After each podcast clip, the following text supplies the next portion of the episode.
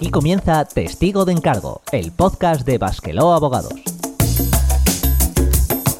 Un espacio hecho por abogados para todas aquellas personas que quieran conocer el mundo que les rodea a través del derecho. Saludos a nuestra audiencia. Aquí estamos una vez más con un tema jurídico que ha acaparado mucha atención mediática en el último mes, la plusvalía municipal. Y es que el pasado día 26 de octubre se conocía que el Tribunal Constitucional había anulado el sistema por el cual se venía calculando este impuesto y desde entonces se han producido una catarata de reacciones que seguramente han dejado conceptos sin entender. Así que hoy nos subiremos a esta ola y trataremos de proporcionar algo de luz con la ayuda de nuestro compañero Héctor San Juan. Muy buenas, Héctor. Muy buenas, Borja. Y ahora que tenemos el reparto de hoy y el guion escrito, es la hora de la acción. ¡Comenzamos!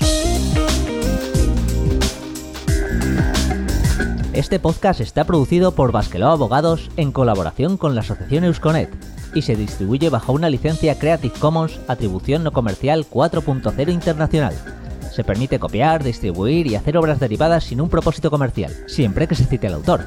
Ninguno de los contenidos de este programa debe ser tomado como una consulta o asesoramiento legal vinculante, ni como un servicio prestado. Toda la información sobre nuestras condiciones legales se encuentra disponible en nuestra página web www.basqueló.com.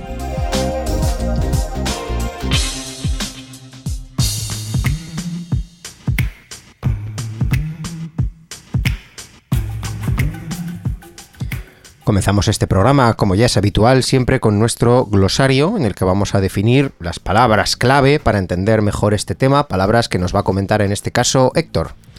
Bueno, yo creo que empezamos por la primera y la más importante, que es la plusvalía municipal. Pues sí, la plusvalía municipal es como oficialmente se conoce a un impuesto de nombre aún más largo, el impuesto por el incremento de valor de los terrenos de naturaleza urbana. Toma ya con el nombre. ¿De dónde viene? De la misma Constitución, ya que el artículo 47 de la Carta Magna dice que la comunidad participará en las plusvalías que genere la acción urbanística de los entes públicos. Bueno, dejando a un lado la palabrería técnica, este impuesto tiene como excusa para cobrarnos el incremento de valor que conllevan las obras urbanísticas que realiza la administración. Vamos, que como nuestro ayuntamiento se ha gastado un dinero en urbanizar la calle, en ponerla bonita, en peatonalizarla a veces, y eso provoca que nuestras casas, nuestros pisos o nuestros terrenos urbanos aumenten su valor, pues cuando los vendamos de ese beneficio que les hemos sacado, hay que darle un trozo al ayuntamiento en compensación. Esa es la teoría, al menos. Ahora veremos cómo en la práctica no ha sido tan así. Bueno, vamos con el siguiente, que es el principio de capacidad económica. Este principio también viene en la Constitución, en concreto en el artículo 31, que establece el pago de impuestos. La idea es simple, no se puede dar lo que no se tiene, así que para pagar impuestos primero hay que tener dinero. Todo nuestro sistema fiscal está basado en nuestra capacidad económica y precisamente este ha sido el talón de Aquiles de este impuesto, que tal y como estaba pensado hacía pagar a muchas personas que no habían obtenido beneficios. En otras palabras, que no tenían capacidad económica. Bueno, ¿y qué es el valor catastral? Aquí quizás habría que empezar por decir que es el catastro, ¿no? El catastro es un registro que lleva el Estado de todos los bienes inmuebles, es decir, de tierras, de terrenos, de edificaciones, y a cada uno de ellos les asigna un valor económico, un supuesto precio de venta teórico. Este precio a menudo es irreal y no coincide con su valor de mercado, pero eso sí, se usa como base para pagar determinados impuestos, como el IBI o la plusvalía, como veremos a continuación. Y hechas estas ya definiciones, cerramos con esta sección y pasamos a nuestra siguiente sección. Si te gusta nuestro programa, suscríbete y recibe puntualmente nuestros nuevos episodios en Spotify, Evox, Apple Podcasts, YouTube o Google Podcasts.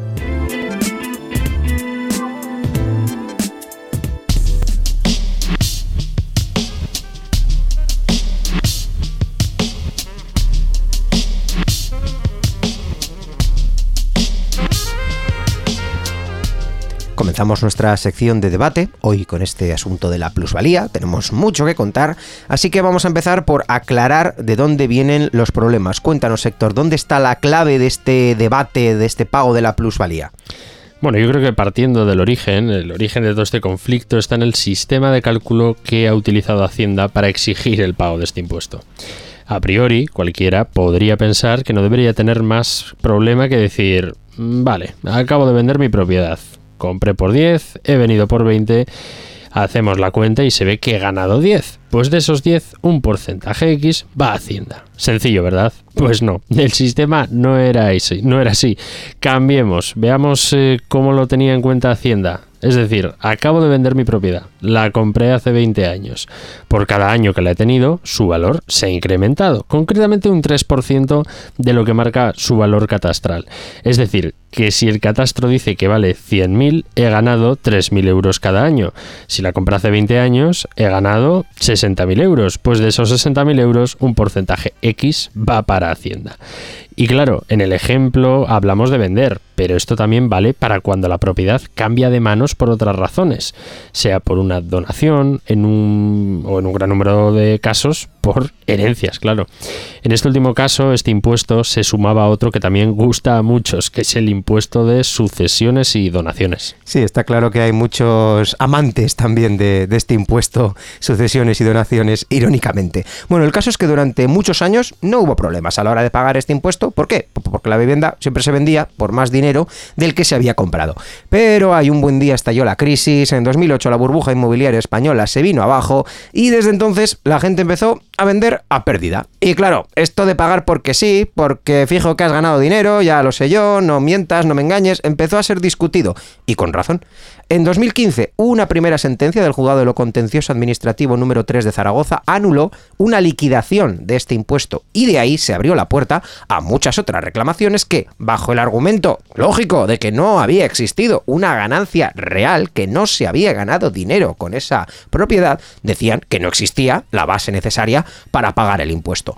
Lógicamente este asunto no tardó en llegar a instancias superiores y tratándose de un principio fundamental de la Constitución española, como hemos mencionado, que aquí hay varios artículos de la Constitución implicados, pues el tema tenía que acabar llegando al Tribunal Constitucional, que en 2017 sentenció por primera vez que esta fórmula, la que hemos mencionado, era ilegítima, era contraria a la Constitución y en concreto a ese principio de capacidad económica. Fin del asunto, ni mucho menos, porque por desgracia el constitucional no fue todo lo contundente que habría hecho falta en un primer momento, obligando a los juzgados a seguir resolviendo asuntos, y no siempre a favor del contribuyente. Por simplificar un poco, Héctor, cuéntanos cómo ha sido la trayectoria que ha mantenido este Tribunal Constitucional. Bueno, primero dijo que era inconstitucional solo si se hacía pagar cuando no se habían tenido beneficios pero que era legal si los habías tenido.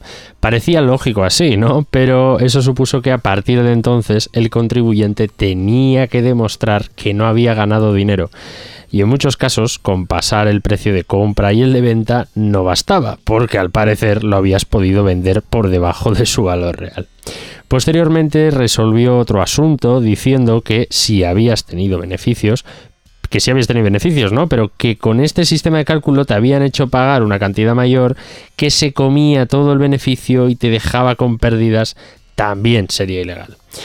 Y cuatro años después de llevar a cuestas un saco de juicios y sentencias que, según le cayese la moneda al juez, al contribuyente le daban la razón o se la quitaban, finalmente el Constitucional ha acabado anulando el impuesto por completo, sin más ambigüedades. Pero por desgracia dejando una puerta abierta más para la polémica. Pues sí, y es que ahora que sabemos que es ilegal, viene la siguiente pregunta. ¿Cuándo me devuelven mi dinero? Muchos medios de prensa ya se han apresurado a hacer un cálculo de lo que les puede costar a los ayuntamientos devolver este dinero, pero la realidad puede que acabe siendo distinta a lo que están vaticinando. Recordemos que este sistema lleva años señalado, que en 2017, momento en que el Constitucional le pegó el primer mordisco, tendría que haberse empezado a cambiar la ley para poner un sistema de cálculo justo y que pese a todo ello, ni el legislador se ha puesto en marcha hasta que no le ha quedado más remedio, ahora hablaremos del tema, ni los ayuntamientos han puesto encima la voluntad de devolver ni un céntimo de lo que han cobrado. Quien lo ha conseguido recuperar, por tanto, pues la ha hecho mayormente o por mandato judicial o como mínimo por reclamación administrativa, haciendo bueno el famoso dicho del refranero popular de quien no llora, no mama. La pregunta pues se queda en ¿quién puede reclamar esto? Y la respuesta aquí pues ha sido un poco decepcionante, ¿no, Héctor? Pues sí, la verdad que podrá hacerlo el que tenga todavía su reclamación pendiente de resolver. Es decir, opción 1, si justo después de la sentencia has realizado una operación de este tipo y todavía no has pagado el impuesto. Opción 2, si antes de que hubiesen publicado la sentencia habías puesto un recurso de cualquier tipo que aún esté pendiente de resolverse. Curiosamente, y de una forma muy dudosa, la sentencia ha dejado fuera aquellos procesos abiertos en los que, aun estando a tiempo, los contribuyentes no habían presentado un recurso antes de dictarse esta sentencia. Y por supuesto, a todo aquel que recibió este impuesto y lo pagó sin rechistar o recurrió y le dijeron que no, esto no le va a cambiar absolutamente nada. Pues sí, veremos a ver cómo evoluciona la situación a partir de ahora, pero como es lógico, una vez que salió la sentencia, las primeras respuestas, las primeras preguntas siempre venían a, ah, me van a devolver, ah, puedo reclamar. Y y no, mm, al menos el constitucional no te lo pone tan sencillo, luego vamos a ver cómo se establecen los procesos a partir de ahora, pero por lo menos la puerta no se ha abierto demasiado y lo que se ha abierto pues viene abierto con polémica. Y bueno, no podemos terminar este debate sin hablar de lo que nos viene en el futuro. Y es que, como hemos dicho, el gobierno, como respuesta a esta sentencia, se ha apresurado a dictar un decreto ley que establezca un nuevo sistema de cálculo y así evitar que un vacío legal les suponga perder dinero. El sistema nuevo, que como hemos dicho está eh, recientemente aprobado por decreto ley, sí que es cierto que establece lo que veníamos demandando desde hace muchos años, un sistema alternativo de cálculo en el cual se tenga en cuenta el valor real de lo que se ha comprado y de lo que se ha vendido y en base a esas diferencias entre el valor de compra y el valor de venta se pueda demostrar que no ha habido o que si ha habido se haga el porcentaje del impuesto sobre lo que se ha ganado y sobre ese beneficio objetivo que se venía estableciendo hasta este momento. Pero ojo, Puede que esta historia no se haya terminado aquí, ya que muchos juristas, especialmente del ramo constitucional, han señalado que es posible que esta norma también sea anulada por ser contraria a la Constitución. Fíjate, en concreto por utilizar un decreto ley hecho por el gobierno y sin un trámite parlamentario ordinario para regular impuestos.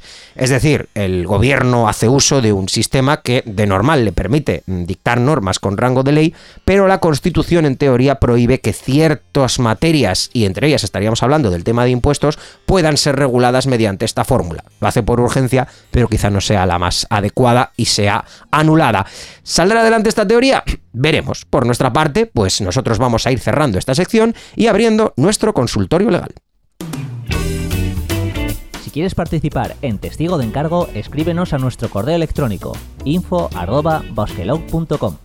También puedes contactar con nosotros en Facebook o en Twitter. Somos arroba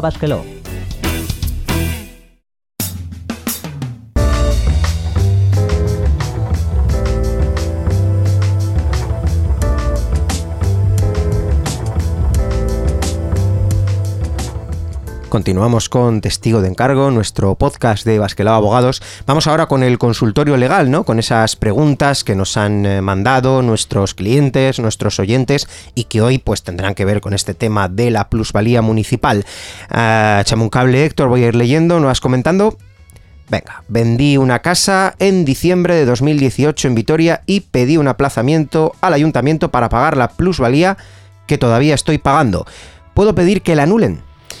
Pues lamentablemente no. Aunque el pago lo hayas podido retrasar, aplazar o fraccionar durante uno o dos años, o lo que se conceda en su caso, si en su momento no pusiste un recurso contra esa decisión de cobrarte el impuesto, el asunto se considera firme y por ello no podría ser revisado utilizando esta sentencia. Bien, pasamos a la siguiente pregunta. Vamos a ver ¿Cuál es el plazo para recurrir el impuesto?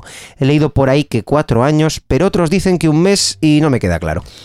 Pues eh, bueno, por increíble que parezca, las dos están bien, porque el plazo depende de cada ayuntamiento. En concreto, depende del sistema de gestión del impuesto que cada ayuntamiento tuviera establecido, ¿vale? Entonces tenemos dos opciones.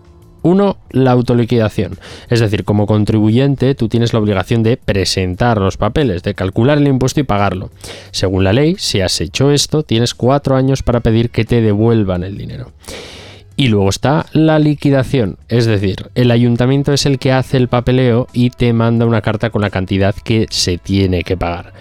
En este momento, si no se está uno de acuerdo, tienes un mes para recurrir. Y si no lo haces, pues game over.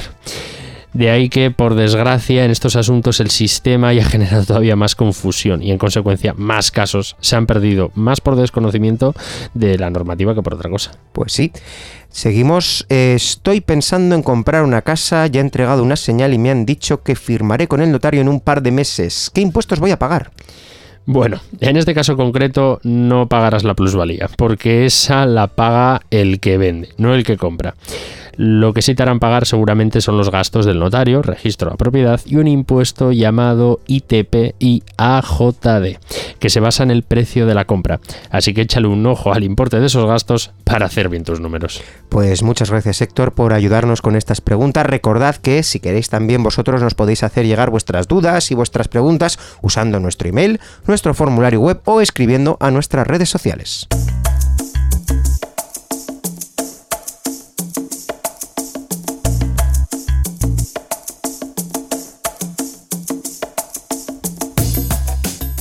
Y aquí concluye esta edición de Testigo de Encargo. Hoy hemos intentado sobre todo ordenar la información sobre este tema de la plusvalía, que es mucha y muy variada. Y es que con la administración hemos topado, ¿verdad, Héctor?